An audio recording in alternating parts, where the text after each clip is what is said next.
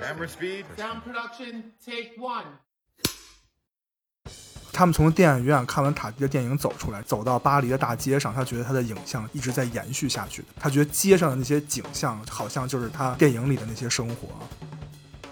既然如此的话，其实办公楼我们就不能只是把它看作电影第二幕的一个发生场景，而是要理解为一种类似于在游戏中的那种世界观。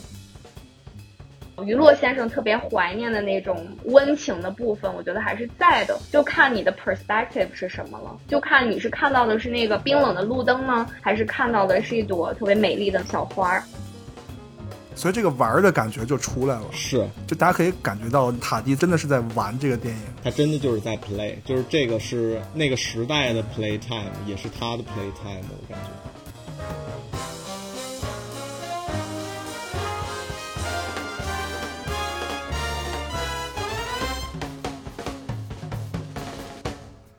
大家好，欢迎你来听洛城二三事，我是利昂。我是佩。呃，我们大概已经做了二十多期节目啊，这是我们第一次节目有了一位嘉宾，也是非常不容易啊。第一次有了三 这个数字，对，第一次有了三，所以我是一，你是二，是吗？我是什么小三，是吧？欢迎我们今天的嘉宾，来自在场证明的主播宇豪，欢迎欢迎。给我们的听众介绍一下自己吧。洛城二三事的朋友们，大家好，我是宇豪，啊、我自己有一档播客叫做《在场证明》啊、因为之前和 Lion 还有佩经常在网上一起聊天儿，然后我自己也很喜欢电影这一块的东西，所以呃，平常我们私下也会有很多交流。这一期正好我们聊到塔蒂这个导演嘛，然后我对他的电影也很感兴趣，而且也有一些自己的看法吧。所以说这次就跟 Lion 和佩他们说好一起来录制这期节目。那感谢 Lion 和佩的邀请，那也欢迎大家去收听我的播客。就这样吧。这个机会真的特别的巧合，因为我们私下里有一个微信群，宇豪也是在我们群里非常活跃啊，和大家一起讨论电影。他就是甚至可以精准的预估到我们要聊什么节目。就有一次，宇豪在群里就突然冷不丁的问说：“你们看过 Playtime 没有？” 然后正好就在上一周，我和佩就是刚在说我们要不要聊一下塔蒂啊，所以也是特别巧，然后直接就我说拉宇豪直接过来来聊吧，对对对所以也是一个很难得的机会。对，确实也挺巧。好，那今天就是我们这个塔蒂的专题节目的下期。然后上一期节目里，我们已经给大家介绍了一下塔蒂这位大师级的导演啊，包括他的这个影像风格呀、喜剧风格呀，和他对传统喜剧的一些延展和革新。然后我们结尾留了一个引子，我们说上期塔蒂作为一个创作者，他有一种这种近乎于偏执的创作理念，他非常鼓励观众去仔细观察他的电影啊。那我们这一期就和宇豪就好好聊一下这个事儿，就是为什么塔蒂的这个创作哲学是这样的？其实这是非常符合当时的那个时代背景的。嗯，好呀好呀。然后我们就先说一下塔蒂这创作背景吧，就是大概给大家说一下塔蒂的这个创作时期是在一个怎样的环境下。我觉得我们可以这里就先把巴赞的那句话对塔蒂的一个评价开始说起。他说塔蒂是二战后最具现代主义精神的导演。确实，其实我觉得巴赞他的评论可能是不是有点太局限于时代了？就在我看来，嗯呃，因为我们现在在二十一世纪嘛，二十一世纪呃二十年代，然后如果我们去看塔蒂的电影，呃，我也有听到你们上期有讲，就是其实他一点都不过时，对而且甚至具备很强烈的当下性。对，所以说，其实站在我们二十一世纪的整个历史场景来看，我感觉塔蒂应该他不是一个具有现代主义精神的导演，我觉得他更像一个预言家吧，在我看来。嗯，更像库布里克一点，是一个往前看的人。对他的风格，我觉得也挺科幻的。其实，嗯它是一种基于城市或者是基于呃某种时代背景的一种软科幻，就在我看来，因为现代主义很多一部分就是科技进步嘛，所以这也脱不开关系啊。是的，是的，哎，我想补充一下啊，就我对于巴赞这句话的理解就是，他在当时那个年代，他所运用的艺术表现形态，具体来说就是对于喜剧片的或者是有声喜剧片的一种嗯反叛或者再创造。我觉得这个其实是很符合现代主义的精神的。觉得可能这个是从影评人的角度来说吧，或者是从电影创作的角度来说，为什么当时的就是这么先驱的一个影影评人会对他有这样的评价？你哪怕是从现在这个节点去看的话，我觉得他也是一个，不管是从形式上还是实质上，我觉得都是一个很有反叛精神或者很有批判精神的这么一个创作者。我是赞同巴赞这句话的，说实话。嗯嗯然后我们就可以从塔蒂的创作生涯来看，就是我们上期节目也说了，他一生好像只拍过六部长片和三部短片。他的第一部电影《这个节日》是在一九四九年，然后最后一部《游行》是在一九七一年，也就是横跨了一九四九到一九七一这二十一年的时间吧，大概二十二年。完了，数学不行了。在法国，当时是处在一个叫做“辉煌三十年”，是从一九四五到一九七五的这段历史时期的。这个时期，也就是法国当年在二战结束后，然后经济得到飞速发展的这么一段时间。嗯，其实整个这三十年，不光是法国吧，整个欧洲其实都处在一个战后的一个复兴阶段了。因为整个二战吧，欧洲也是打了个稀巴烂。对。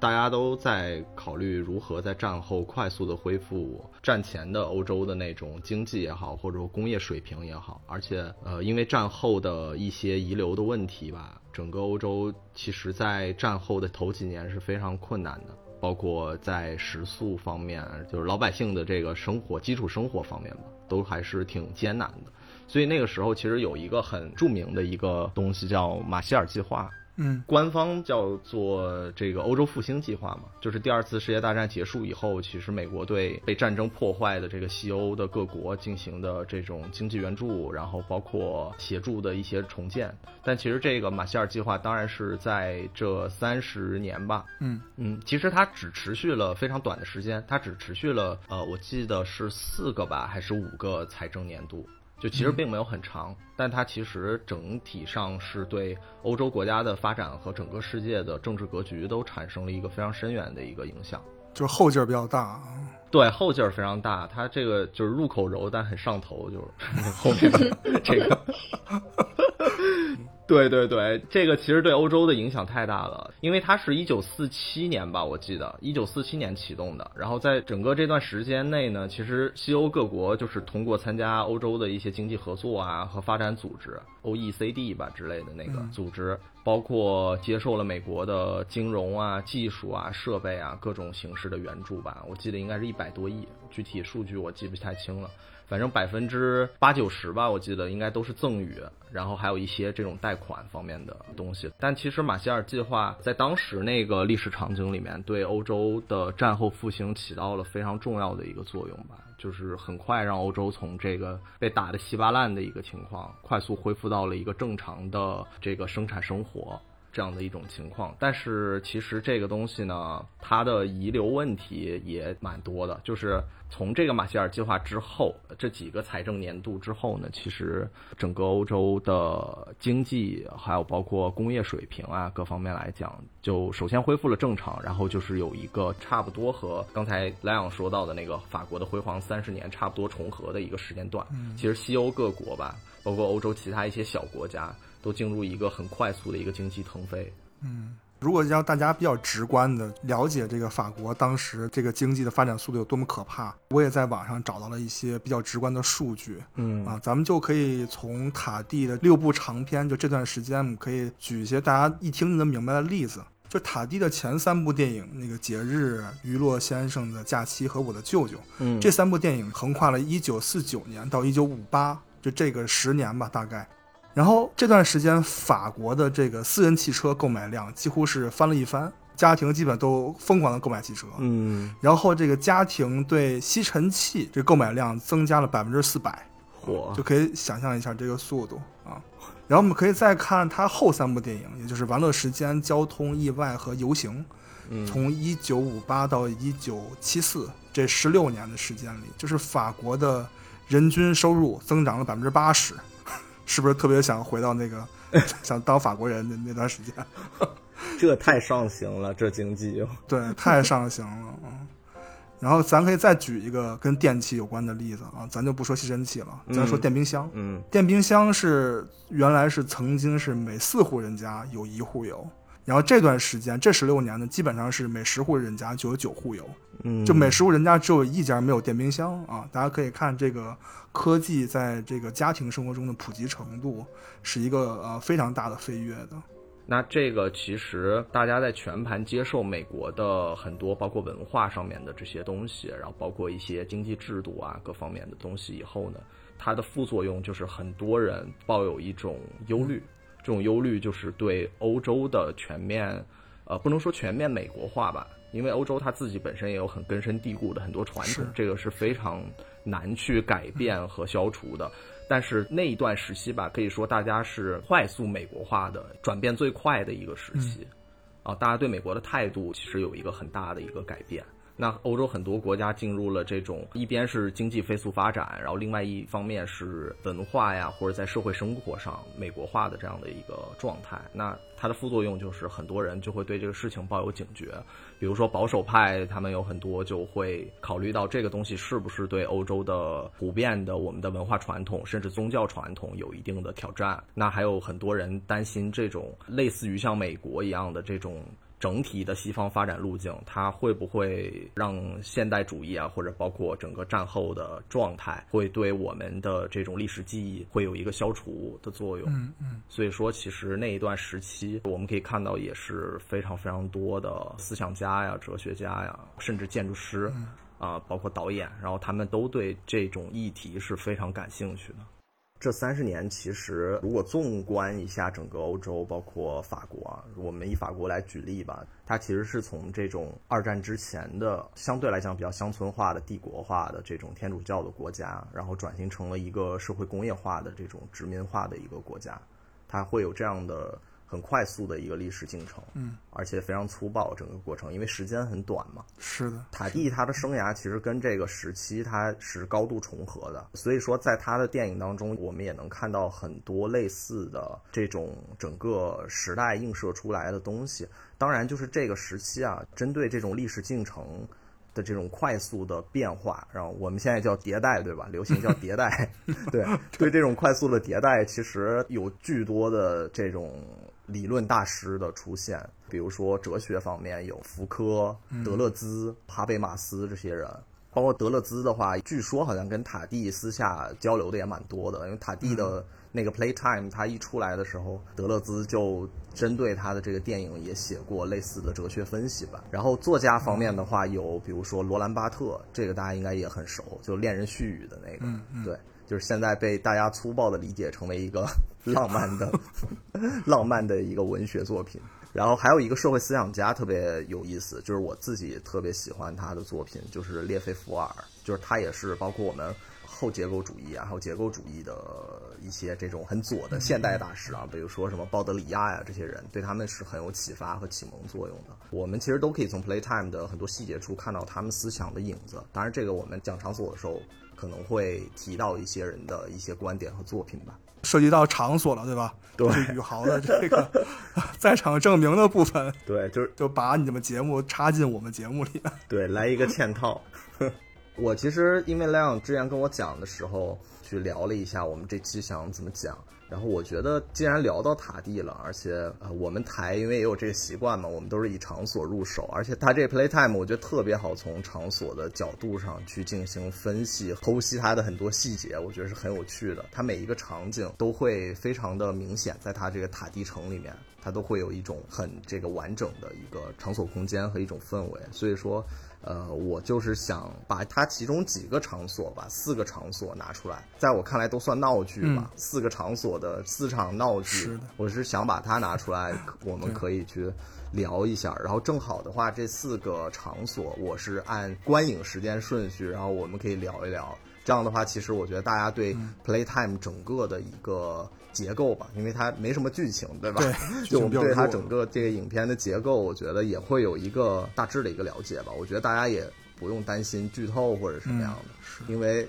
这个 Playtime 我觉得是一辈子可以看很多次的电影，没法看剧透，这怎么剧透啊？这对，它就没剧情，我们剧透个啥劲儿啊，对不对？那我就先说说，呃，第一场戏其实是那个机场嘛，对。但是机场其实第一个是你们上一期其实已经解读了很多东西了，对。对，而且它作为一个怎么说第一场戏嘛，我觉得其实它更多的是起到一个铺垫作用，就是把所有的情节呀、和一些呃有逻辑性的东西先顺进来这样的一个作用。嗯，那我就是想先从那个办公楼说一说。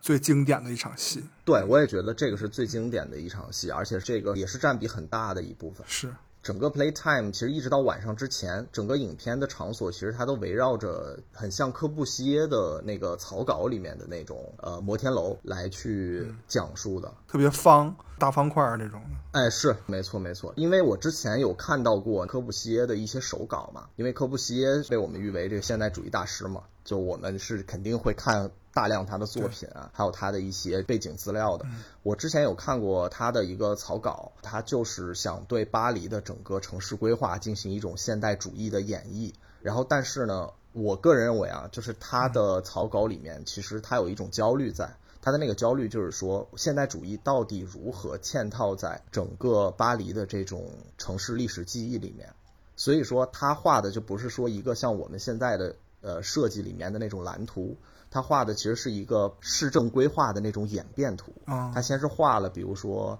呃，先出现的一些，比如说凯旋门呐、圣心教堂之类的，然后再下一步，然后埃菲尔铁塔又出现了，然后再下一步，然后他的那个摩天楼出现了，哦他是这样的，其实挺有心机的，就是哥布西耶这老哥。但是我看到那个以后，我其实看塔蒂的 Playtime 就特别有感觉，因为我们可以看到他搭的这个塔地城里面最重要的，也是我们整个影片大篇幅其实都在那四个方块摩天楼里面在演绎的。对，我觉得其实塔地他也是有意的把办公楼作为第一个场所来叙事，除了抛出这个全片唯二的线索吧，我觉得一个是这个于洛先生嘛，另外一个是那个芭芭拉那个女生，嗯，他把这个于洛来巴黎找人这个作为开端，我觉得特巧妙。它相当于是一个贯穿所有的场景对，它是一个线索，而且从这个时候啊，他把于洛的这个身份，他设定为一个异乡人，这是特别巧妙的一个事儿。嗯，他就是一个异乡人或者局外人的视角来观看和奠定一整个这个城市的基调。当然，进一步说也是那个时代的基调，就是在我来看。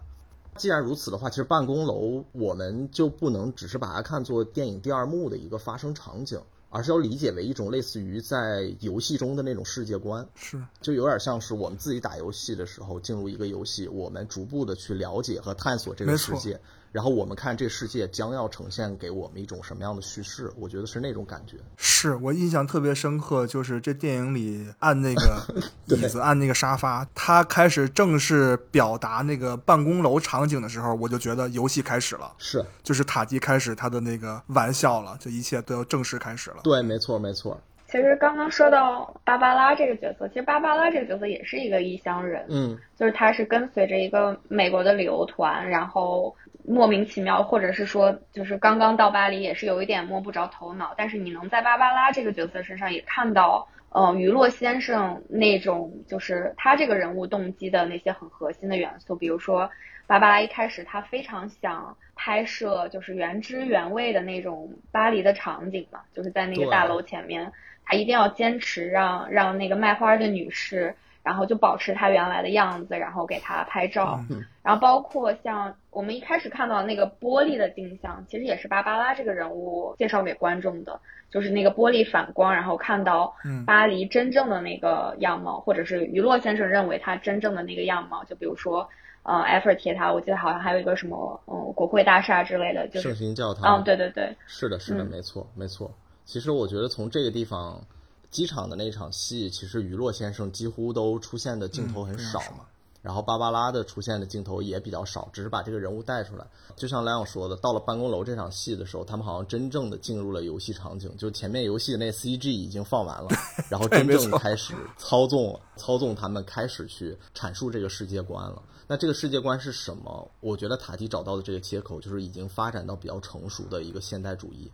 嗯啊，就是我先说一下现代主义这个东西吧，因为我们后面会大量的提到，比如说现代主义或者后现代主义。就是我先大概说一下现代主义这个事儿，然后方便大家理解。嗯，呃，因为现代主义目前来讲，很多是跟这个，尤其是跟建筑，它的关联性比较大。其实就是我们刚才提到的科布西耶里面那个草稿里面那种 box，或者我们看到塔地城里面那种 box，、它其实就是建筑学里面最频繁出现的词汇，就是现代主义这一趴。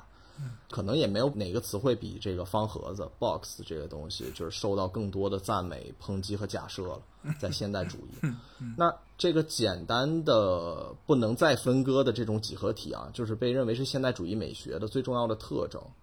但是这个方盒子本身一开始它其实是由社会责任感决定的。这个我们刚才有提到啊，就是二战以后其实需要快速的恢复生产建设、城市复兴，它其实是和这个东西是相关的。但是其实我们所有人都习惯了一种美学上的批判，他的境遇和他的这个思想其实也是如出一辙的。就是有一个呃建筑理论家吧，然后他他叫露丝，然后也是一个建筑师啊，他提到就是说装饰就是罪恶。我我不知道你们有没有听说过这这种说法。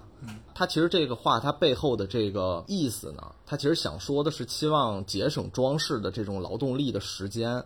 然后获得更多的悠闲。非常的功能化。对对对，在那个时代的，包括很多这个经济学家，他们都有这样的说法，就是说我们通过机器节省了人的劳动时间，那我们人就可以获得更多的悠闲，对吧？空闲或者所谓的生活，就 life 这些东西。那就是露丝，我不知道他现在活着，如果在二十一世纪，他会不会恍然大悟？就是他所谓的节省出来的这些时间，都被用于了服务下一个方盒子的建造，对吧？是太理想了，他那个想法。对，太理想了。所以说，这些让传统美学就是非常冒火的这种方盒子啊，其实它发展出的这种标准化，孕育了新的现代主义美学，就是效率这个事儿。这个是一个非常重要的体验，我觉得在办公楼这场戏里面。所以办公室确实也是最贴合和最适合的场景来呈现塔蒂的那种对于现代主义的一个态度也好，或者一个感受也好。嗯，对，我觉得为什么他会安排于洛来找人啊？塔蒂这个老头儿也是一肚子坏水儿，我觉得他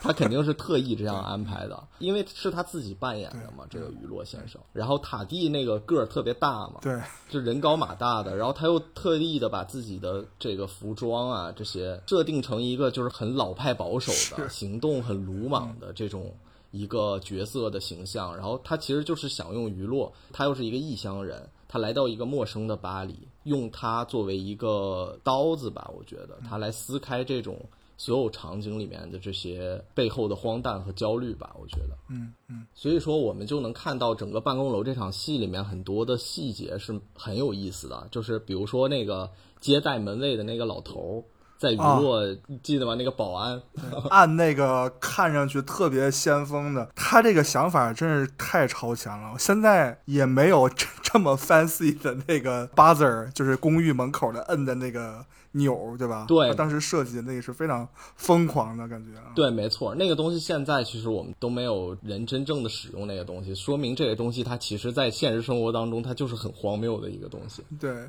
它其实有点像是那个时代的那种效率缩影，你知道吗？整栋大楼它的控制啊，看起来好像就是这一个仪表盘尽在掌握了。嗯，但其实你们有没有发现，就是它那个门卫的表现啊，它反而是调侃了这个控制中枢。嗯，是它其实只是一个复杂了一百倍的电话，他在那边那么多仪表、那么多灯、那么多按键，然后他在那边按了半天，而且自己也很疑惑，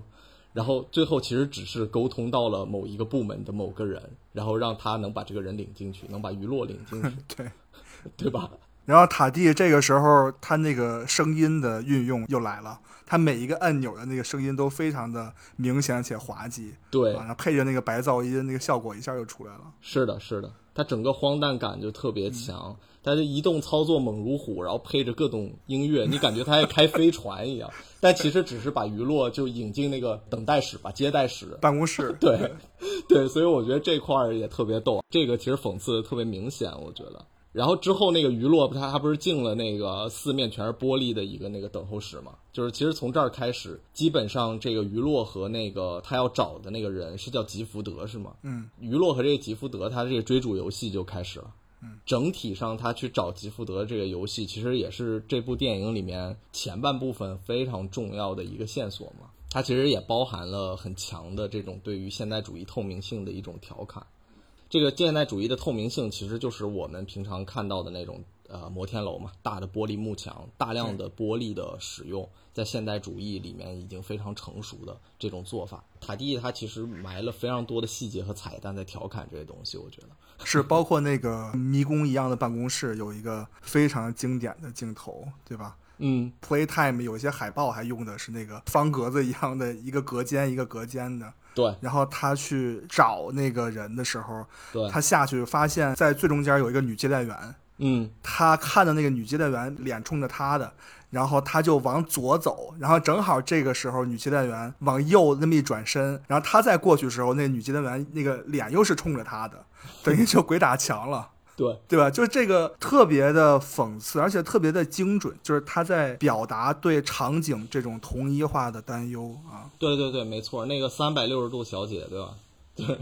三百六十度随时都可以正面的出现在你面前，那个。是他那个脸上，而且很很搞笑，我觉得他选那个演员，他脸上挂着的那个笑容都特别标准，对就每一次每转一下，那笑容都一模一样，有点像一个活过来的 Siri，我感觉。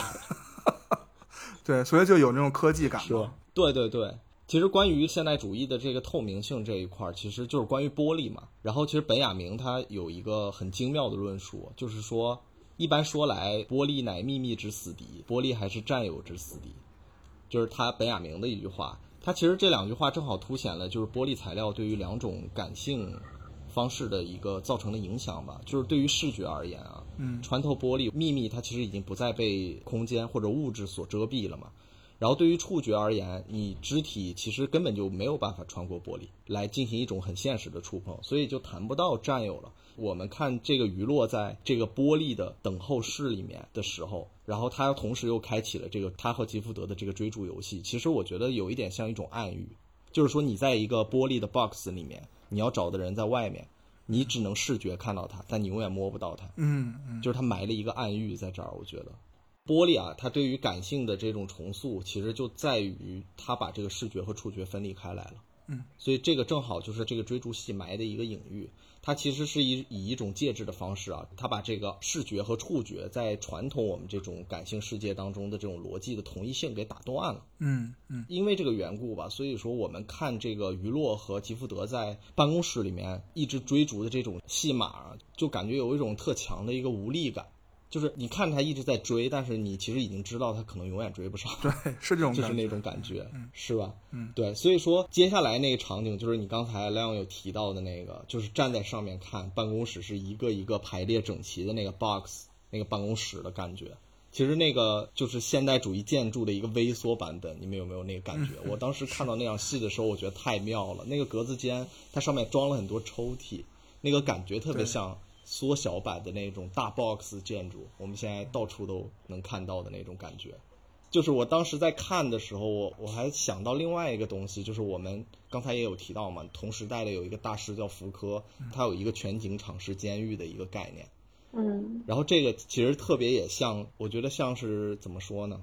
钉钉版的全景敞式监狱，哦，是 是吧？这个形容而且挺有意思的啊。也像就是一圈儿那个围栏，因为一般我们格子间它不会做成一个四面封闭的一个一个的格子，然后中间留一个通道。其实它我觉得是故意这样设计的。对，所以说那个围栏的那种感觉啊，也让人想起就是说资本主义初期的时候，有很多办公室的设计。那个时候大家都在讨论说什么样的办公室设计才是最具备效率化的。其实说白了就是最具备把人工具化的一个办法。那个时候有一个设计概念叫做格子农场，就这个名字牛不牛逼？一听起来就是感觉这个办公室里的这个东西不是白领，是牲畜。是是驴是马啊。所以说它要格子农场，它就是用一个一个围栏把你围起来。但是等鱼落从这个上面这一层，它能纵观全景啊，一个一个格子下去以后，这些格子就变成一个迷宫了。你刚才也有 Q 到这个说法，有一个镜头，我觉得是他想表现这个，它是一个迷宫的感觉，就强化了这种感受。就是有一个镜头，我记得是鱼落垫起那个脚，然后发现格子间的围栏这个高度刚刚好让他看不到，就是他的视线没有办法纵观全局。这种很标准化的这种 box 很快就让娱乐就找不到任何特征，所以就迷失了。然后后面就是那个三百六十度小姐 活 Siri 就出现了。他与其说作为这个向导吧，或者说作为一个前台，不光没引导娱乐，反而让娱乐在这个标准化就是很没有特征的这个世界里面变得更加茫然了吧？就是我们可以看出那个场所是完全没有任何个性的，它是非常统一化的。是的，是的，它是一个非常非常标准化的一个东西，包括它的整个布景嘛，我们可以看到大量的那种金属的，然后光滑的墙面、地面、吊顶，然后还有这个包括没有特征的电梯，对不是把余落载到顶楼上去了吗？一开始就。他为什么会进到那个电梯里面？是因为他根本就没有办法识别，他以为是墙上挂了一个画，对他没办法识别那是电梯。还有一个镜头是那个他的门不是也都没有特征对，都是对没错非常标准化的，一个一个的。然后他一开，里面有一群穿着也非常相似的那个人，嗯标准化的人坐在里面开会。所以整个办公室这场戏其实是用娱乐把这些场面串联起来，嗯然后不断的在向我们叙述，就是标准化效率等于现代主义美学嗯这个事儿。对，你刚才提到门了，这电影里还有一处在着重的讲门这个事情，就是我们可以开始聊展销会这场戏了。我觉得，对，就是，对我觉得展销会这一场戏其实算是前半部分的一个小高潮吧。我觉得，对就是在这边特别滑稽，就是它有一些好像就没有办公室那块埋的那么深，然后它展示的特别直接。就是观众的也是一个节奏变化，他这个观影的门槛就没有那么高了。是的，是的，是的，因为前面办公室那场戏，大家也会觉得稍微有点紧张，然后有点特别无力，一直追不到。太多需要观察的东西了，对，是是，藏得很深。对，所以展销会这场戏，其实它也是在娱乐那个在找吉福德的这个过程当中嘛。对，所以就串起来了嘛。对对对，它直接串起来了。其实我感觉就是从一个那个方盒子串到了另外一个方盒子，对吧？一个更大的方盒，就是这块塔地，我感觉他甚至都不用那个透明性，他用了街对面的那个反射，就是从这儿开始，然后来调戏这两个人，对，就是这吉福德和于洛就开始调戏他们，然后就就导致于洛就莫名其妙就跑到了另外一个这个盒子里面。然后这个盒子里面，我们一进去就发现他好像正在开一个类似于那种商业博览会嘛，就是，对我们还要 Q 一下那个本雅明，他也说过这个博览会是商品拜物教的这个朝圣之地，就是 这娱乐一下就进入这个朝圣之地了，而且他刻画的贼贴切，就是塔蒂就是用了之前到机场的那一个美国太太旅游团，然后就很轻松的就把这个朝圣的氛围就勾勒出来了。我觉得特有意思的一个事儿是，一开始那个机场那个美国太太旅游团，然后穿的也很奢华嘛，每一个打扮的都很精致。然后他们在机场那边有一个戏，就是观众我觉得会想到说啊，OK，这是一个美国旅游团，然后他们也很符合美国人的那个时代的那种感受形象。他们来巴黎旅游，结果到了这场戏的时候，大家就会发现，他们来巴黎旅游，第一站到的就是展销会。所以我觉得这个也特特讽刺，对，所以说那娱乐也贼惨，感觉刚从钉钉的那个迷宫里面出来，然后又陷入这个另外一个这种物质迷宫里面了。对，所以这个玩儿的感觉就出来了。是就大家可以感觉到塔蒂真的是在玩这个电影啊，非常有意思。他真的就是在 play，就是这个是那个时代的 play time，、也是他的 play time，我感觉。嗯。所以说那个展销会里面有一些那商品就特别搞笑嘛，就是那种不用摘就能化妆的那个眼镜儿，我当时我看到那个，我还觉得现在有这个吗？我不知道，肯定还没有。没准还挺有用的。就真的假的？对我来讲，就有点像我爸老讲的一句话，叫“脱了裤子放屁 我我刚想说，是，但我觉得这种东西就淘宝会有人卖，也会有人买，就在有一些地方是会有市场的啊”。。对对对，包括他那个还有一个是那个装了那个探照灯的那个拖把，啊，对对对，他的意思是装了一个灯，然后你拖这个，比如说柜子下面这些地方就非常方便嘛。但是他其实根本没意识到那个灯把拖把打亮了，就是拖把看见了，人其实人还是瞎的，不可能人趴到地面上去拿着那个去拖嘛，对吧？还有那个就是希腊柱头一样的那个垃圾桶，对，一踩然后就一个翻盖儿那个。对，说到这个，我让我想起来，我前几天做了一个出入口的一个那个造型设计，美学典范的这种强行嫁接。生捏就捏在一起，对对对，就是非得扯上关系。就我前两天做了一个出入口设计，然后我的甲方就非要让我把这个设计跟那个神奈川冲浪里就浮世绘的那个 经典的那个海浪，你记得吗？前两天我还跟你吐槽过。我知道，我知道。对，非要跟那个东西扯上关系，其实就是一种美学典范的这种强行嫁接嘛。是对，就都是类似于这样的这种商品。我是觉得，其实从展销会这一块开始啊，塔蒂的注意力有点开始转移了。我觉得他从这个当代主义提倡的这种标准化生产，迅速弥补了这种战后的物资匮乏。但是资本主义在生产环节里面，其实是将那个空余的时间嘛，马上投入到了提升剩余价值。嗯，就刚才我没有提到，就是下一个房盒子这样的一个概念。其实塔蒂，我觉得这一段开始慢慢的从我们看到的上一个场景里面那种对于很标准化美学的这种呃调侃，然后慢慢的开始过渡了。嗯，就是这种资本主义再生产的这种环节，它其实不光满足了生存需要嘛，就还出现了一种商品囤积。然后这种囤积其实就成为了后现代主义一种焦虑吧，一种焦虑的一个新任务吧。嗯，就毕竟怎么生产那都是现代主义的事儿，然后怎么销售才是后现代主义的责任。对，所以说，其实消费主义实质它不在于满足需求嘛，它在于创造需求。这种永不满足的需求，其实又是通过景观被创造出来的，就是我们看到的垃圾桶、那个翻盖眼镜儿，然后带探照灯的拖把，它其实是通过这些东西创造出来的，所以我们才能看到那个美国太太们一进这个展销会那种激动的表情，然后很冲动的在里面就是。消费主义的美国人，对对对，是的，是的，他们对这个东西应该是比那个时代的法国人应该是更了解的。早玩明白了这套东西。对，早玩明白了。哎，对我突然想到佩刚才说的那个事儿，这一段其实还有一个情节特有趣，就是另一个主角那个芭芭拉，她不是发现展销会门口那个街角上有个卖花的老人嘛？刚才佩 Q 过这事儿，其实这个我觉得特有意思。这个在我看来是 Playtime 这个讽刺的前三吧，对我来说，他不是要给那个老人拍照，然后我记得当时那个台词特别点题，然后就是他边拍，然后边在那儿自己念叨说：“哎呦，这里好像巴黎还是 什么的，反正有一句那样的台词。”对，呃，让芭芭拉其实已经意识到他目之所及的这种现代主义的大盒子呀，和他在美国所见到的其实没有什么不一样。所以说，只有那个街角的那个花摊儿，它能勾起他对于巴黎的某种想象吧。嗯，而且就是在他拍照的那个过程当中，他不是拍了很久嘛？他的同伴就是那个美国太太团的那些人，然后有一个姐们儿出来叫了他好多次，让他进去，然后呼唤他重新这个回归拜物教的行列，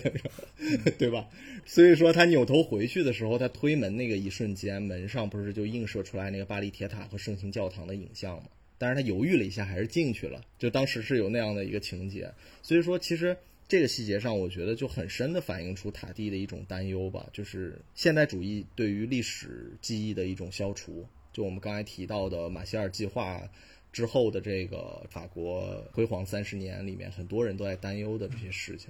对，就是不管那些声名远播的历史建筑啊，还是街角的这种花摊儿，城市记忆都已经被解构成现代主义大玻璃上的那种后现代主义符号了。所以说，其实从展销会这场戏，我觉得慢慢的，它其实把后现代主义的很多环节或者一些隐喻，其实也开始掺杂进来了。嗯然后提到刚才的那个门，嗯就是在这个展销会里面也有一个非常经典的塔地式的表达，就是有一个桥段是那个这个展销会不是说商人在宣传说他们那个门怎么摔都不响吗？嗯嗯嗯嗯，有一个镜头就是那个商人是摔门而去，然后塔蒂正在背过身去去看什么东西，对，然后门没有任何声音，然后这个时候于洛先生回头，然后他就说商人去哪儿了，就以为 凭空消失了，对，magic 没了，对，就是因为在塔蒂他作为一个创作者眼中，他认为就是 slam the door，就是你关门应该是有声音的。嗯其实这也就是对应了我们之前说的那个，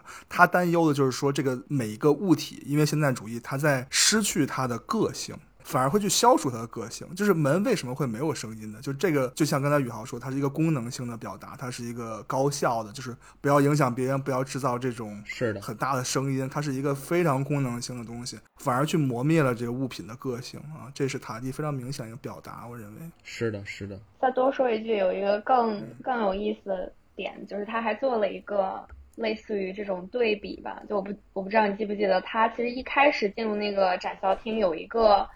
嗯，他去试了一个椅子，嗯莫名其妙就被一个推销员就拉到那个展台上去试那个椅子。然后那个椅子的功能呢，是它可以在你坐完之后恢复原形。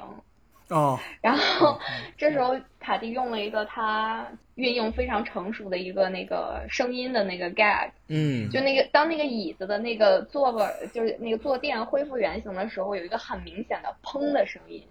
嗯对，那是他最经典的。对，按理说现实生活中，你说你你坐一个沙发上起来，你你应该是没有声音的，但是这里他加了一个很夸张的那个音效，我觉得一方面是展现出他一直以来的那种怎么样去运用声音，就非常不同寻常、反典型的这种声音声音手法的运用，然后另一方面，我觉得也是一种讽刺吧，就是就是你该响的门你不响，然后不响的椅子 你就砰砰的响，你就非要给我安一个响声出来，对对对，我觉得还挺有意思的。是的，是的，就塔蒂真的，我每次一想到他这个人，我就如果有一个声音，就是那个沙发垫儿的声音，或者是椅子的声音，就以至于我现在看他电影看多了，在家要坐沙发，我起来我都怀疑会不会会有那个声音。把你弹起来。他那个声音特别明显，对，把我弹起来非常明的声音。嗯，嗯，你提到这个声音，我突然想到一点啊，我记得好像你们在上一期节目里面也有提到过，就是说他特别喜欢用把那个一些局部的声音放大，就当然他是后期配音做出来的，对，但是他喜欢把那个东西放的特别巨大，就是。嗯我记得在呃，应该是在办公楼、有一场戏，就是说那个人物行动起来的那个声音，就是他们踩在地面上撞击的那个声音，砰砰砰砰砰的那个声音。包括我的舅舅里面，他的那个亲戚在那个穿着高跟拖鞋在那个地面上走的那个声音，撞击声特别的大。嗯，它会像是一种撞击在那种光滑金属上面的声音。其实我觉得这种人物的这个声音啊，好像也在调侃一种很努力但是没有办法留下痕迹的一个感觉，就像刚才配 Q 到的那个椅子是一样的。就哪怕我用全身的坐量坐在上面，把它都坐到凹陷了，但是你起来以后，它还是只留下一个声响，恢复如初。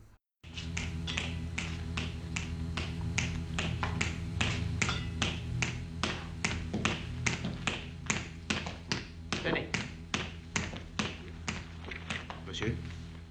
而且塔地就是这些地方用的非常厉害的是，一般假如说要表达一个声音，它可能就是其他的东西完全静音，然后我只是去播放这个声音。嗯，但塔地这些场景里往往都有白噪音，就反而会更加凸显他那个声音的那个干瘪，没有生气那个冰冷的感觉。是的，是的，他做了一种对比嘛。但是这种其实非常努力，但没办法留下痕迹的这种特征，其实也是很重要的现代主义特征。嗯，记得呃好像还是本雅明吧，他有提到一个东西说，他说那个舍尔巴特用玻璃，包豪斯用钢铁，他们就已经成功的做到了，在他们创作的建筑里面，人们很难留下痕迹。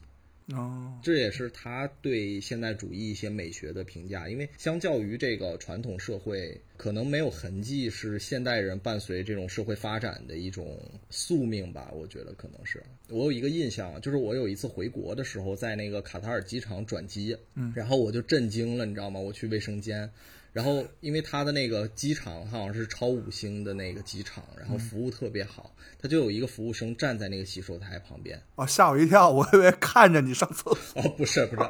卡塔尔那卫生间绝了，然后他的那个服务做到了什么程度？他一个洗手间，他有四个服务员，一个服务员负责擦洗手台，一个服务员负责给你递毛巾，一个服务员负责帮你开那个包间儿的门儿，还有一个服务员站在那儿随时准备打扫卫生。他他是那样的，开包间门儿太吓人了。对，吓我一跳！我按按你刚刚那思路，我以为最后一个帮你擦屁股。是，没纸了，快点从底下扔一张纸过来。我操，这这这就服务的有点太到位了，这个。不是，那那门外边等着也挺可怕的。那先生，请往这儿走，完了你自己，把门锁上，就在外边站着。没有，他就在那个旁边站着。你但凡往里走，他就知道哪个是有空位的，他不会让你发生那种你推门打不开的那种尴尬，或者说万一有人没锁门什么的。他就是你一进来，然后他就会把你引到一个门口，然后把你请进去，这样，然后再帮你关门。嗯，他是这样的，就特吓人。然后你在那儿洗手啊，你洗一下再擦一下，洗一下擦一下，就是那洗手台永远都锃光瓦亮。我觉得这个如果就是给了塔蒂，他排成一个那种喜剧桥段，我觉得也也特有意思。哇太棒了对对对，就是那种非常努力不留下痕迹的那种感觉，就是一种现代人的这种完全没有办法在任何地方留下痕迹的 这种现代主义所遗留下来的一种弊病吧。我觉得就还挺逗的。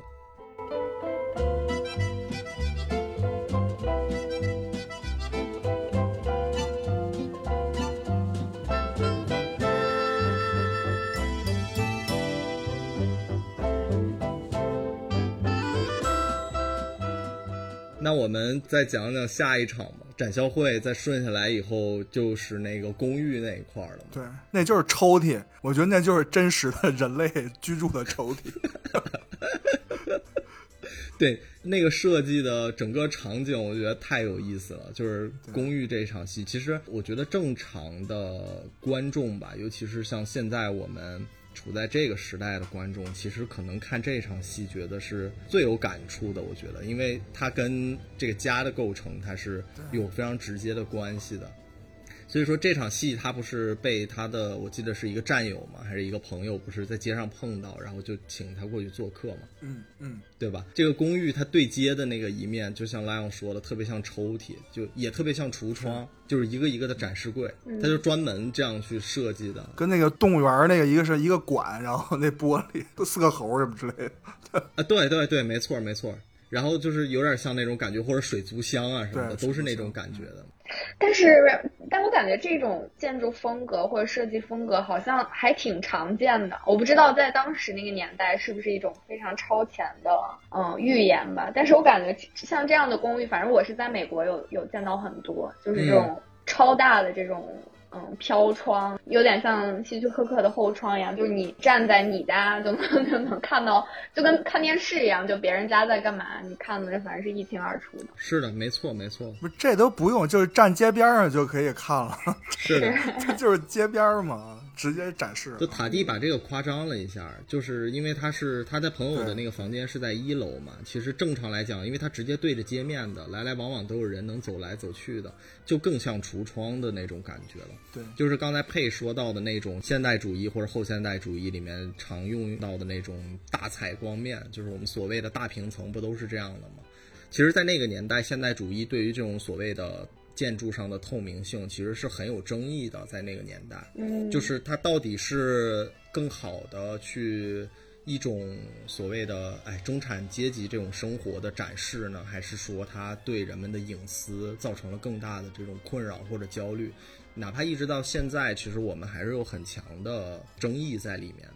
但是其实塔蒂他是在这儿用了一个我觉得很夸张的一个处理方法嘛，因为其实这个在现实当中肯定不会存在的，那样的话就真的完全任何隐私都没有了。但他其实要做的就是这个事儿，我觉得。嗯，它其实就是一种现代主义魅影，就是又出现了嘛。它的这种设置，一个是指向人们被迫在这种透明性里面导致的这种隐私瓦解，过一种这种很表演性的一种生活。第二个，我觉得就是在每一栋公寓里面，你们有看到那个所有的公寓里面，它的家具和布置其实都是非常标准化的，对称的，对称的，对它两个完全一样。就是我们现在的精装房，就是这种感觉，每个人搬进去都一样。对，就因为它那景深很又很深嘛。当他那个就是邻居的那个场景也被揭露出来的时候，而且他那个墙可能是因为故意这样设计的吧，就你就感觉几乎不像是一个墙，是，就是几乎是像一个镜子之类的，或者是那种玻璃一样的，就是然后两边是完全镜像的两个空间或两个场所。对我觉得那个那个处理还挺有意思的。所以塔蒂用了一个机位嘛，他把中间那个墙藏起来了。然后制造了一个 gag，对吧？制造了一个特别尴尬的感觉，两个家庭在互相看对方的隐私啊。是的，是的。另外有一个，我不知道你们有注意到没有，就是有一个小桥段，就是他和他的朋友进那个公寓之前，在垫子上反复的擦鞋，你知道吗？一直刨那个腿。对他有一个那小桥段，其实他那个小桥段，我觉得就是在反讽这个事情，就是他拿过来做对比，因为他俩刨鞋那动作，你有没有觉得特别像狗？是，我还说呢，这俩人干嘛刨地呢？在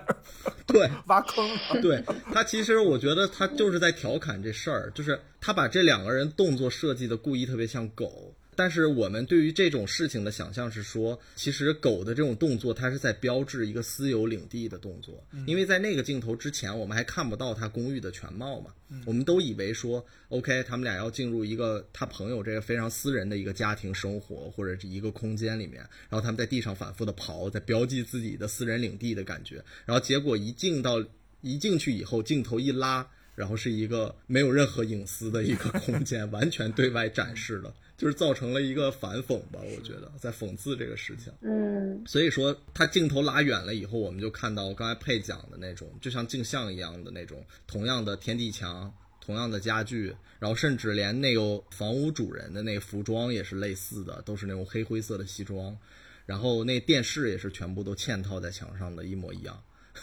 就唯一不同的有一个小细节，就是他朋友家里面的那个墙上面挂了一幅画，就是一个梅花吧，我记得是一个什么样的一个装饰画。然后就是唯一能引起一点点这种东亚审美符号的那种想象吧，就是可能是这两个家唯一的一个区别。嗯，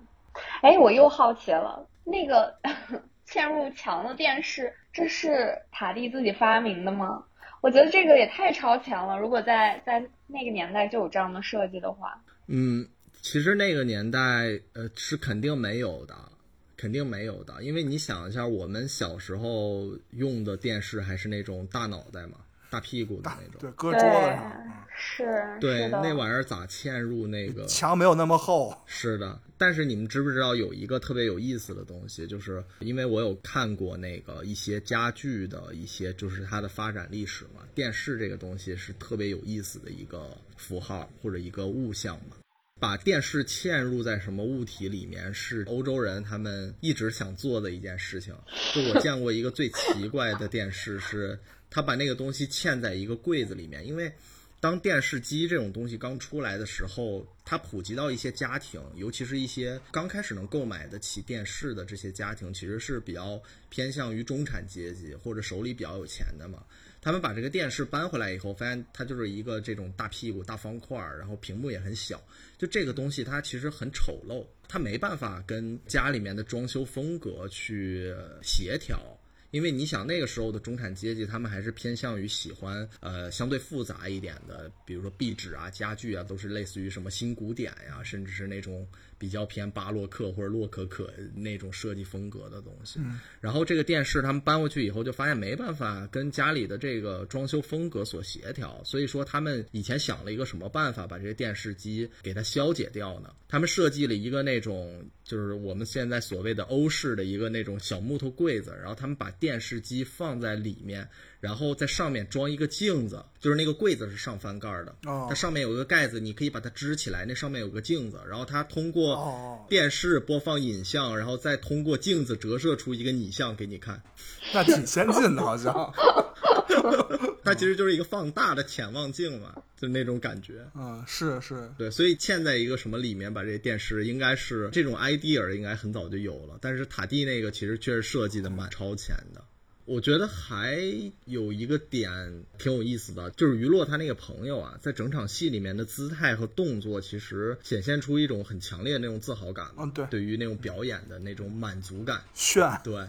对，就是一直在炫耀自己的那个公寓嘛。就整个公寓和他这种生活，他们其实都呈现出一种这种中产精英式的那种景观吧。可以 Q 一下那个刚才提到的我很喜欢的一个思想家，就是那个列菲伏尔。他就有讲过，就是说精英知识分子他们其实会把那个空间的表征和表征的空间混淆掉。嗯，就是这个，其实在我的舅舅他那个很格格不入的那个别墅里面也有体现到，就是比如说那个像莫奈睡莲一样的那个水池，然后和假水，然后它其实是并置的那种关系，然后他不是还因为为了躲假水，不是还摔到那个真水里面去了吗？就是也在调侃这个东西，所以说其实整个这场戏啊，尤其他们全家人坐下以后开始看电视，然后在那个远镜头里面，他们邻居也开始打开电视，两拨人相对而坐，嗯，这个时候那种后现代主义的那个消费神话，我觉得就体现出来了。以前我没有电视的时候，人们是围绕壁炉嘛相拥而坐的，然后其实。现在就被这种传统就被电视替代了，然后家庭成员就是从以前的那种就相拥而坐的那种感觉里面，其实变成一种很扁平的这种方式了。嗯，但是在消费主义，其实对于电视的这个东西啊，它其实发现了家庭里面潜藏的这种消费者倍增的一个潜力吧。就是只要你将这个家庭瓦解，人们很快就会像后现代主义提倡的那种个性化原则，开始买更多的电视，对吧？然后把它搬到餐厅，搬到卧室，搬到卫生间。搬到所有的 能去的地方，然后在这种销售信念的这种驱动下，这些电视反正呃慢慢就会变得越来越薄，对吧？越来越轻，最后每个人口袋里都有一个，最后就让使用者彻底脱离家庭这个空间的束缚了，就是有点像柏拉图说的那种那种洞穴，对吧？就是一块发光的屏幕就把这洞穴就搭起来了，然后每个人都就迷恋自己在这个屏幕里面的倒影。我觉得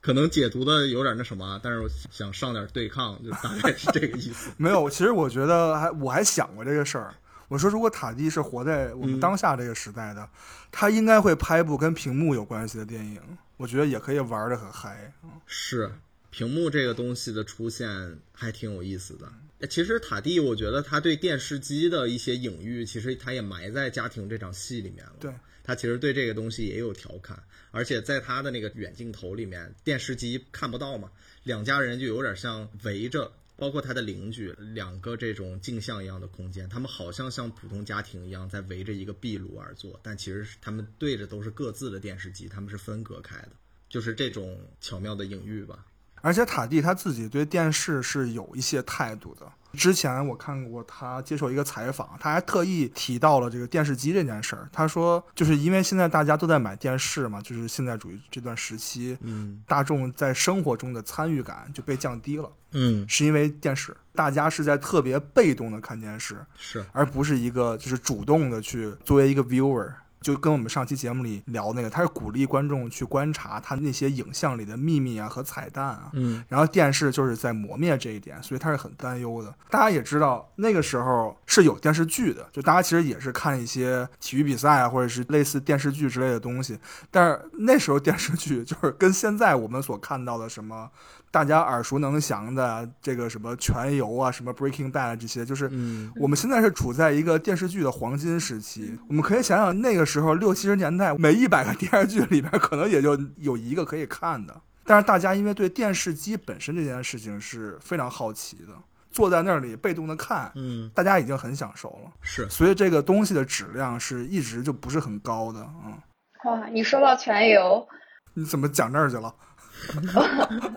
不是，我突然想到，昨天刚刚看到一个视频，特别映射 这个电视机这件事儿。那个视频就是全游的最后一集，就是大结局的时候，然后有一个人在一个公寓楼下面拍的。就那个公寓楼的那个样子，就就就像我们刚刚提到的这种现代建筑，就是一个个小窗户，就一个个小 box，然后那个玻璃都是一模一样的。然后他你就能 底人都跟着看。对，你就看到那个视频里面的视频标题就是说什么，当所有人都在看全游的时候，你就看到那个，因为电视机它不是一般都大家会把光线调暗的晚上在家看电视，所以那个电视机散发出来的那个光线。那个节奏是一模一样的，你就会发现所有的窗户里面那个电视的那个光线的闪动都是频率都是一样的，然后对都是全游的那个节就开开那个开篇的片头的那个节奏，所以我觉得哇太有意思了，太映射这个塔蒂想表达的这个观点了。是。那我们要不然聊聊最后一个吧，最后一个场景夜总会。最贴近大众的，就是大家一想到 playtime，可能除了那个办公室的，想到就是这一段戏了啊，因为它太有意思了。对，而且这一段戏，其实你们有没有一个感觉？就是我看的时候，我觉得前几段戏啊，好像还更像一个电影。或者像一个戏剧，嗯，就它好像离我还没那么近，但是看到夜总会这一段的时候，你会感觉距离感拉近了，就是我自己的感觉，是特别 immersive，对。对，因为其实到了夜总会这一段戏，其实几乎塔蒂就是在调侃后现代主义的事情，嗯，就是因为这个时代离我们更近嘛，我们现在也还在这个时代当中，嗯。所以说，感觉他的直观感受就会更接近、更贴切，就跟我们的生活。嗯，我觉得说到夜总会这场戏吧，我还是再 Q 一下科普西耶啊。嗯，科普西耶他其实一直对那个消费时代的这种欲望，其实他很警惕。他之前有一本书啊，把这个消费品区分为无效消费品和有效消费品，就他很天真的以为，就是建立一个这种目录就可以避免这种无效消费品的一个生产，但是其实。他想让人们的目光更专注于现代主义所倡导的那种兼顾实用等于美观的这种原则嘛？但其实后现代主义者早就看出这个东西里面有破绽了，就纯粹的这种功能价值其实没有办法满足增长的一个欲求吧。所以说，这种后现代主义者他们就高举这种满足人的精神价值，嗯，这种大旗吧，对科布西耶的建议其实就宣告无效了。然后，并且把它的这种兼顾实用的这种功能价值转向了这种及时行乐的一个交换价值，所以就是我们能看到它在里面有很多很荒谬的一些设置，比如说那个鞋底一粘，那地砖就被拔起来了，然后那个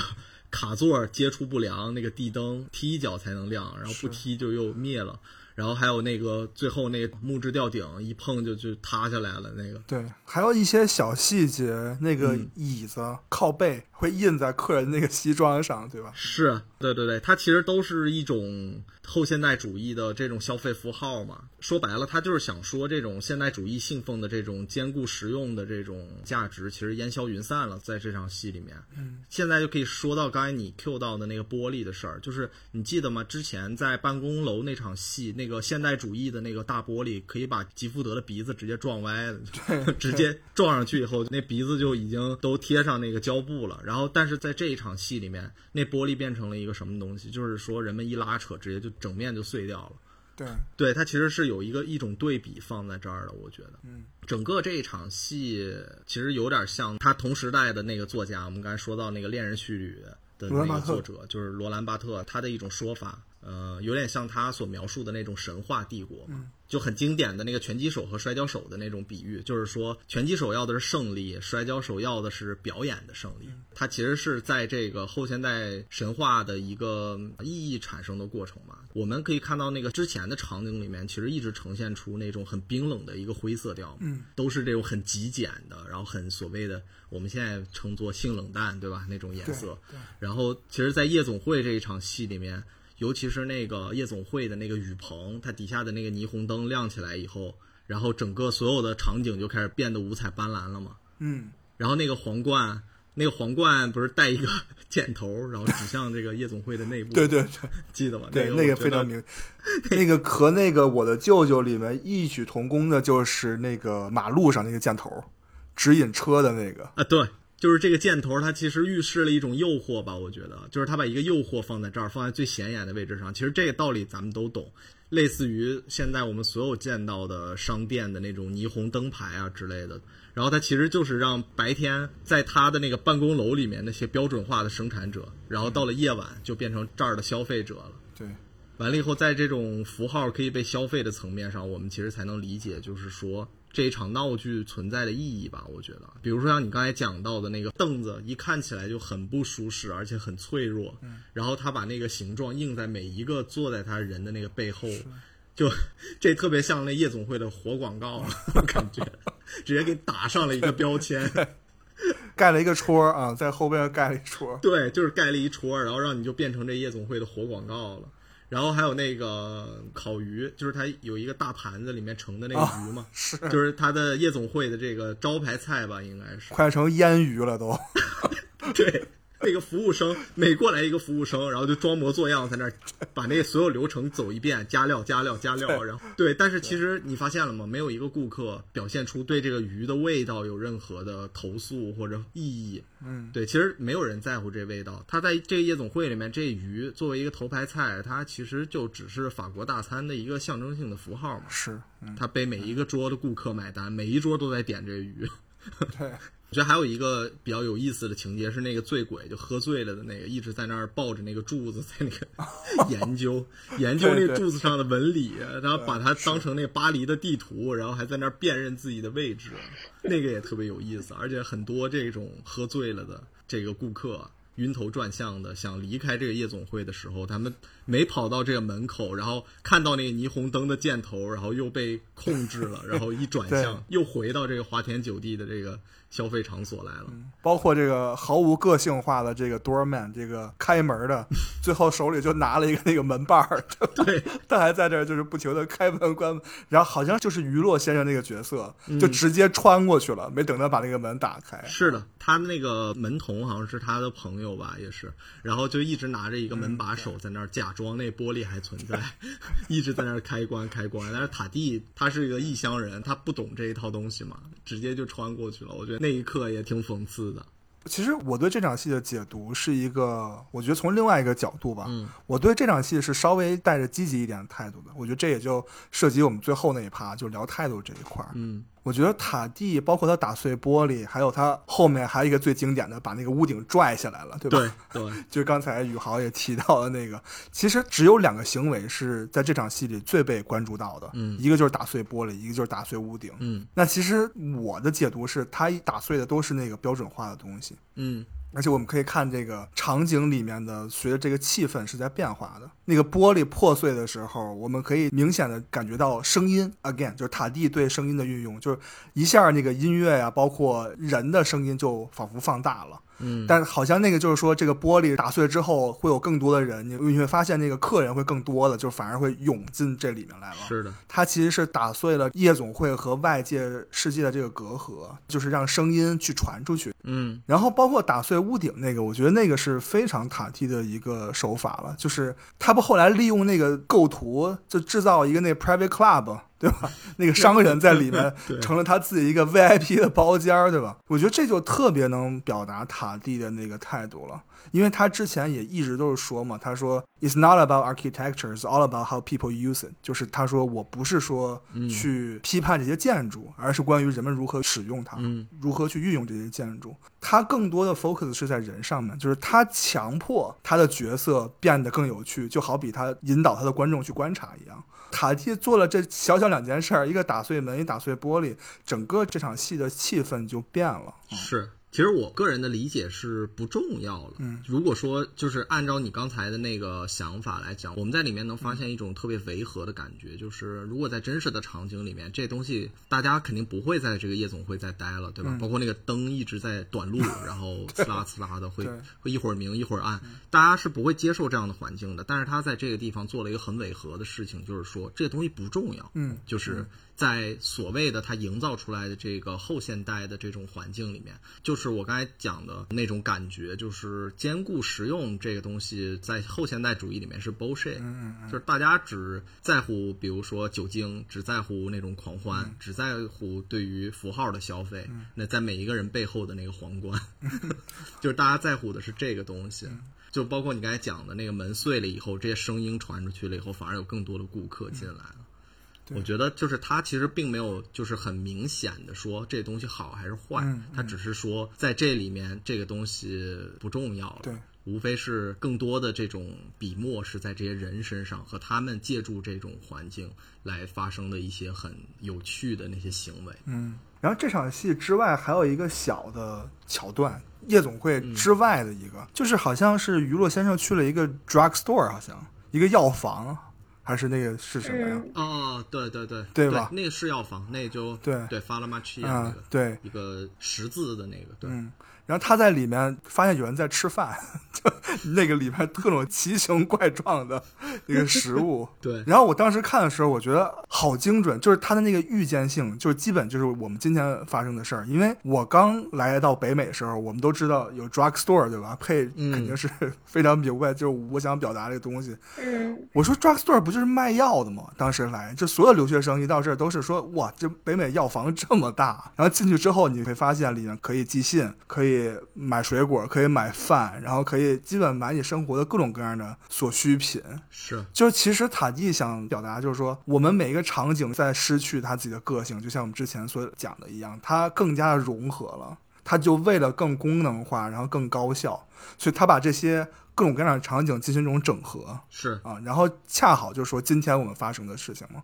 所以我觉得还是很前卫的。对，都变成满足某种需求的一个场景了。嗯，我前两天在那个上海街上跟别人吃饭嘛，然后就我们路过一个店，那店特别神奇，就跟北美郑老师也有异曲同工之妙嘛。我觉得，就是它是一个按摩店，但是它按摩店非常小，可能它开间只有五六米吧。一个样子，然后它是很深的一个空间，但它左边所有人都在捏脚，然后右边是一个家政服务公司，然后坐了好几个人在那个办公桌后面一排，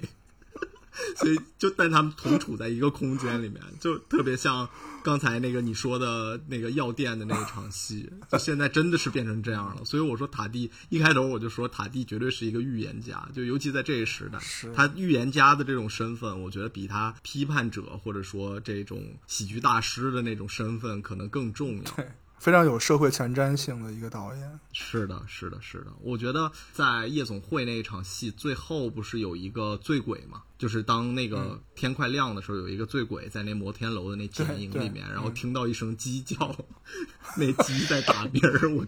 我觉得那个时候真的，我第三遍吧还是第四遍的时候看 Playtime 的时候，我才明白那个。他那儿想表达的是啥？就我当时突然有一种感觉，就是那鸡叫的时候啊，觉得就是他想说那话就有点呼之欲出了。嗯，就是他想说，可能我们真的需要的是巴黎，还是一个游乐场？就是世上的游乐场有千千万万个，但是就是人类只拥有一个巴黎，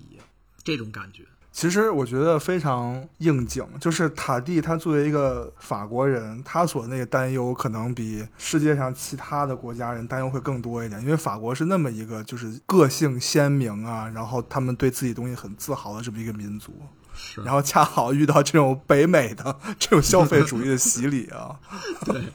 想想都觉得是非常的这种痛心啊。是的，对，你要说谁的批判最狠，谁最左呢？还是法国的这些大师们最厉害，没错，对，最能批判。那你们觉得，就是《Playtime》这部影片，其实整个电影圈吧，或者影评人们对它评价，其实可能会有很多不同的观点或者是判断。是你们觉得《Playtime》这个影片，你评价起来难吗？怎么说呢？反正从我个人角度，我评价一部影片看两个地方，一个是 tone，一个是 mood。Tone 就是这个导演他的那个腔调是什么，就是他的这个表意是什么。那这部电影里 Playtime 很明显的是有一些反讽，嗯，就有些讽刺，有些嘲讽，是这个 tone。那 mood 作为观众来讲，我觉得就非常的有意思了，就是情绪嘛，观众的情绪是什么？那前面我们可以看到电影的前一个小时在办公楼发生这些事情，可以看到就是观众那个情绪是比较压抑的，或者说有一种黑色幽默在里面。嗯，他能感受到这种金属的钢筋大楼里那种玩的成分，然后电影的后半部分就更多的变成一种狂欢，嗯，包括这个夜总会的戏，包括最后的这场戏，就是游客离开巴黎啊，然后我记得特别经典的那个汽车在那个转盘上形成一个那个旋转木马形状的那个 经典的那个画面，对，这时候剪辑开始变快了，塔迪开始用了一些非常快的蒙太奇啊，嗯，可以看到他是那种加快叙事节奏，然后后每个美国那个乘客脸上都洋溢着笑容，他其实最后成了一种嘉年华式的，看上去是非常欣欣向荣的、积极的一个态度。对就他其实是有一个 mood 上是有一个转变的。对，所以这就是为什么我有时候呃会觉得他的电影没有那么直接的去批判，嗯就是他的表达，我觉得更多的是看我们的观众也好，或者说作为一个场景的使用者去如何运用这个场景，你的视角是什么？嗯刚才我说的那个汽车的例子，我觉得就非常明显了，就是汽车本身没有什么错呀。对吧？对，但是就是如果说你从一个鸟瞰的景象来看，你会发现就是非常有意思的，就是那个形成了一些特别精妙的构图，你会觉得生活很有趣。塔蒂最有名的两句话，第一句就是大家都知道是 “The viewer must make a little effort”，就是他希望他的观众可以更努力的去看他的电影。然后第二句话他说 “I see what you don't see”，就是我可以看到你们看不到的东西。嗯我觉得这个是他才真正就是说想去讲的这个内核，就是除了他这些批判东西之外，他对待这件事情的 solution，就是这个解决方案是什么？嗯，他认为我们现在生活是无法改变这种标准化的了。因为它确实在某种程度上是 work 的，是奏效的。那作为我们人类如何去应对它，就是说，你应该去改变我们的视野，或者是改变我们的一些行为，来让我们去不要磨灭掉我们自己身上这些个性。我觉得这个是塔蒂他所要表达的。但是作为观众来说，去回答你的问题，这个门槛就很高了。这这也就是为什么每个人，就是有些人看的 Playtime 是觉得是一个非常讽刺的电影，然后有些人会觉得它确实是一个 play。就他那个玩儿的东西也是在的，嗯，我觉得这个真的是千人千面。咱让佩说说吧。呃哦，你还在呢？不是，我感觉这么下去，我们会被听众骂的，说你们两个男的在这儿，我靠，长着麦不让佩说一句话，对对对，体现了我们这个太不绅士了，太不。这个该死的父权社会。我我我先给你提供一段尴尬又不失礼貌的 笑声，供你剪辑。没有，我觉得我可能就属于那一趴审美 能力还没有到达门槛的那群观众。可能我的评价体系就特别简单，就如果你是让我来来评价这部电影的话，我就是以我喜不喜欢来作为唯一标准吧。我觉得这非常准啊，嗯，这个是应该是这样的。是的，嗯，我挺同意你，就是亮后后半段说的那个，就是其实我觉得，不管是呃塔蒂是以担忧的心情，还是说他是讽刺，还是说他在批判，我觉得他想表达的一个核心就是，他希望让任何看他电影的人看完之后的 take away 是，不要丢失你自己的那一部分，就是 the respect of individual，就是那个个人主义的那一部分的东西。反正从我一个一个观者的角度来看的话，我觉得，嗯，他的电影本身真的是跟观者站在一边的。就像你说的，我我不觉得他是说指着指着看这个电影的人说，你看，就是我们现在这个所谓的这个现代主义的社会是多么不好不好，或者怎么样。嗯，我觉得他想展现的是，在他利用并且呃建立并且利用起来的这些空间里面，人跟这个空间的关系其实是一个非常 dysfunctional 的。他电影里面的很多人物是处处碰壁的，嗯，哪怕大家可能还是去追求一种表面上的嗯、呃、和平或者表面上的这种嗯、呃、虚荣也好，或者是这种呃修饰也好，就就像那个，我的舅舅里面那个女主人，她会擦一切表面的东西，就擦的锃光瓦亮。就像宇浩说的，就是那种没有存在过的痕迹，就像那那那种感觉。然后包括在 Playtime 里面，就是所有的一切都是那么的光鲜亮丽，但是就是在这个表面的之下，你会发现这些人物其实是。嗯、处处碰壁的，就是不是所有的东西都是那么方式呢不像他们表面上看上去的那么的高效，那么的，就是所有的事情都是那么的井井有条。其实是表面之下，其实是有一种混乱，但是又很有趣的那种动态的平衡，就是有一种 dynamic。所以我觉得这个是我看塔蒂电影特别喜欢的一点。就是呃，利昂刚刚提到的那个 mood change，嗯我觉得在他电影的后半段，我觉得他是讲了一个很完整的 manifesto 的感觉，就是好像有了一个宣言，就是从一开始的一个冰冷的现状，描绘出来这个 dysfunctional 这个空间下面的种种的这种纠结挣扎，嗯然后到后面其实。嗯，他给观众了一个 resolution，我我我反正是这么觉得的啊，就是我我看完以后，就尤其是最后那个场景是，呃，最后一个那个结束的那个 sequence 是芭芭拉拿了他送给就是呃于洛先生送给他的那个小礼物，前面是啥忘了，就反正那个礼物的那个盒子的底层是一个那个像花儿一样的那个呃，嗯其实是是像路灯的那个那个一个纪念品吧，但是拿出来就特特别像一个花儿，然后它那个呃拿出来之后，然后它就是一个远景，就是巴黎夜景的那个晚上，对然后那个灯路灯亮了，然后跟他手上拿的那个纪念品是长得一模一样的，所以我觉得就是对，嗯，在不管这个空间、这个世界发展成怎么样的一个冰冷的、只注重效率的这么一个状态，但是人跟人之间的那种 connection，然后，呃，于洛先生特别怀念的那种温情的部分，我觉得还是在的。就看你的 perspective 是什么了，就看你是看到的是那个冰冷的路灯呢，还是看到的是一朵特别美丽的那种小花儿。所以我觉得这个是让我很喜欢他电影的一个很核心的原因。嗯，是的，是的，我觉得佩说这特别好，就是因为 Lion 前面也有说嘛，塔蒂说他能看到别人看不到的东西。佩刚才正好那段解释特别像是说，正是因为塔蒂把这些东西都呈现出来了，所以我们才能从里面解读出不同的感受和面相。没错，它其实呃怎么说？它大量的用这种城市里面的或者人与人之间的这种，比如说物质空间呐、精神空间呐、社会空间，嗯用用这些东西彼此冲突嘛，然后让它变得头重脚轻的，然后创造出大量这种矛盾和对立。他的这种幽默，我觉得就是很多时候是建立在这种冲突之上的，然后也是塔蒂对戏剧和城市都有很深刻的洞察吧，我觉得才能做到这一点。嗯，所以这种电影评价起来，我觉得确实也挺难的。嗯嗯，怎么说呢？因为法国有那么多导演啊，我自己感觉，比如有些导演侧重于拍法国的，比如说历史记忆；有些人喜欢拍法国的激进，有些人喜欢拍法国的民族性。但是，嗯，我觉得塔蒂如果他的这种就玩电影的方式，我觉得可能喜剧确实是真的最适合他的一种手段。我觉得，对，我觉得他的电影有时候就有点像那个法国有一个很有名的建筑叫巴黎歌剧院，你知道吗？就是巴黎的一个建筑，就是它是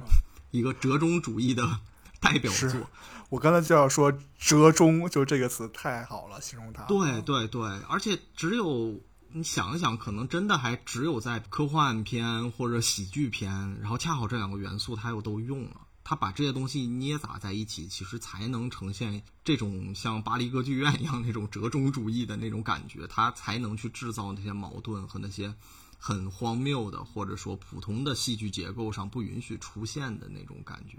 甚至在某种程度上，我觉得，因为我们一开始也有提到，就他的电影很多都没有情节，甚至主角都不太明确。他的很多电影，或者是有很多人的群像这样的，就他其实是挺违反三一律的一种创作方式。没错，对，我觉得其实这个是他要的东西。我觉得他其实早把这个东西想明白了。我觉得他所想呈现给我们的，其实就是剩下来的这个时间和地点。但是在这个时候，他其实也 play 了一下这个事儿，就是不是传统三一律里面的那种事件所对应的时间，因为事件本身其实已经被他忽略掉了嘛。所以说 playtime 里面控制的很严苛的这种一天，特别像传统的戏剧结构，但是它其实失去了这种指向性，被模糊了。它呈现的是一种时间和地点的一个混合态。我如果让我找个说法，就是说我更愿意说这个东西是一种时代场景。我觉得这个可能是他专门去违反这个三一律，想去给我们留给我们，想让我们去关注的，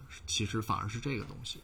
对，是的，这个其实特别就应和了当时那个时期一些法国影迷，就是塔蒂迷对塔蒂一些评价，嗯，就是他们说他的电影给他们的感觉就是从来没有结束，他们从电影院看完塔迪的电影走出来，走到巴黎的大街上，他觉得他的影像一直在延续下去的。是的，他觉得街上的那些景象，好像就是他电影里的那些生活。像我们上一期节目里说的，这个塔蒂的喜剧，他自己称是非常的民主的，嗯，就是一种 democratic comedian 啊，就是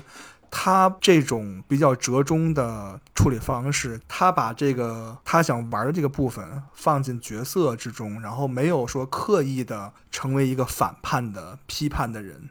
他自己说，就是他镜头下的余洛先生从来就不是一个批判的人，嗯，而且他举了一个例子，他说：“如果我真的在批判，我干嘛要建塔地城？他说巴黎丑的建筑那么多，对吧？我就直接去拍那些建筑就好了。”嗯，其实他是在精心的去设计这些玩的桥段的。是的，然后他还举了一个例子，他说真正批判的就是卓别林，又提到卓别林了啊。嗯，就是我们群里我经常发的那个图，就摩登时代那个工厂的那个拧螺丝的那个，他觉得那个才是真正的那种辛辣讽刺，像刀子一样切进这个时代的表达。对，包括他那个就是用那个吃饭的那个机器，《摩登时代》里大家还记得吗？就是那个喝汤，然后擦嘴，然后吃蛋糕，就啃玉米，就那个觉得才是真正那种带有攻击性的电影啊。塔蒂认为，但是他的那个娱乐的角色好像就是一个老绅士，然后没有那么反叛，就他只是那种觉得很无奈，就是但是他又是比较乐观的，我觉得。嗯，是这一点就是看观众的这个情绪是什么了。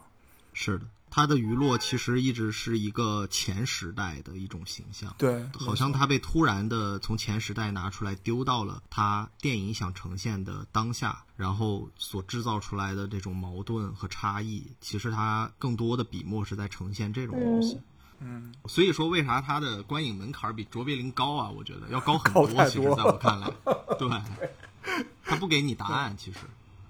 是，我觉得这可能是他所谓的批判主义或者反叛精神的体现吧。其实他成熟的这十来年的时间，其实也是法国新浪潮崛起的这个时间节点嘛。嗯其实新浪潮的一个核心就是，他觉得优质电影不能只是依赖于像文学作品改编式的那种剧作家为核心的那种，或者剧作家的那种电影。嗯新浪潮主张的是那种作者电影，他觉得应该是以导演为核心的。所以，我觉得从这个角度上来说，为什么雅克塔蒂会被像巴赞这样的人，甚至是像特吕弗这样的人称为真正的作者导演，也是因为这个原因吧。我觉得，就是他的出发点不是说我要怎么样去构建一个完美的故事，或者是一个完美的剧作。我觉得他更多的是从我怎么样可以表达我的观点。我觉得他的作品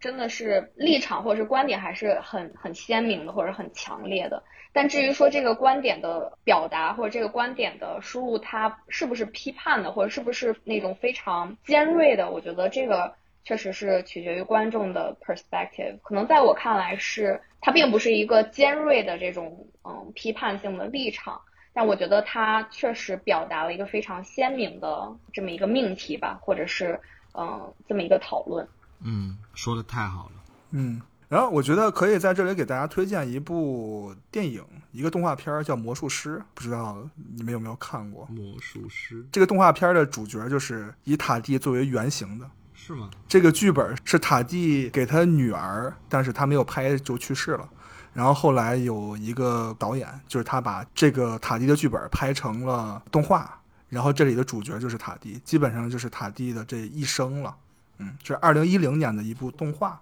哦，法国跟英国合拍的，非常推荐。好好好，我还真没看过，我码一下，回头看一下，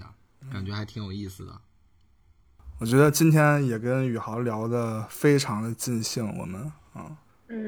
没配尽错，兴了吗？主要是配。非常非常，点进去啊，这句话点进去。嗯啊的，非常的过瘾。嗯，我觉得咱们结尾就用塔蒂的一个自述作为咱们这个塔蒂专题的一个结尾吧。我觉得这个这句话基本上算是他本人对他自己电影和他创作理念的一个概括了。嗯，好的。就这句话，他是这么讲的：他说，如果你在伦敦机场等人的话，如果你等的这个人迟到了二十分钟，而你坐在那儿不停的看手表来提醒你自己他迟到了，就那么你肯定不会看到任何的乐趣。而我会坐在那里仔细的观察来来往往的人群，我看到的是这一周最华丽的演出。说的太好了，嗯，好，然后我们最后可以预告一下我们十月份的节目，因为九月马上也要结束了啊、我们十月的第一期，我和佩会准备聊一部马上就要在网飞上映的一部非常值得讨论的电影，我也是昨天刚刚看完，就是《金发梦露》（Blonde）。如果有资源的话，十月初会做一期这个。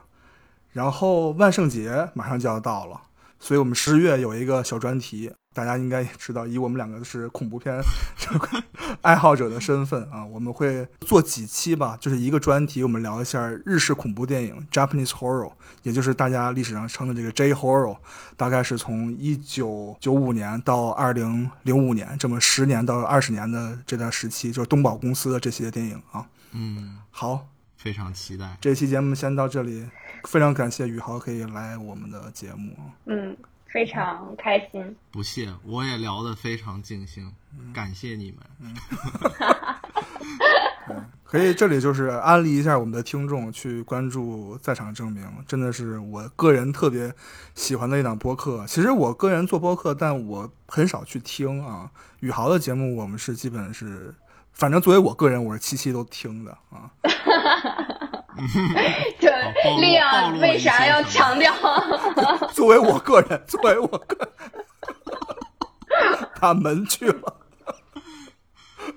那反正我也安利一下，我洛城二三室也是我自己特别喜欢一个播客，嗯，我觉得很切中我的观影审美的一个播客，而且他们聊的，我觉得每一期 Lion 和 Pay 聊的在专业性之上吧，然后也有很多的内容是有一定的延展性的，而且非常听得进去，也不是那种很枯燥的完全技术性的解读，就这方面也是我特别喜欢的，所以也欢迎大家快去关注了洛城二三室。最后就非得来一段商业互吹，是吧？对对对对，来一段商业互吹，赶紧点赞、评论、加关注，然后可以。好，那我们这期节目就这样，好的好的，谢谢大家。感谢大家的收听。我们下期再见。如果你喜欢我们的节目，欢迎你来小宇宙、喜马拉雅或者 Apple Podcast 订阅《洛城二三事》。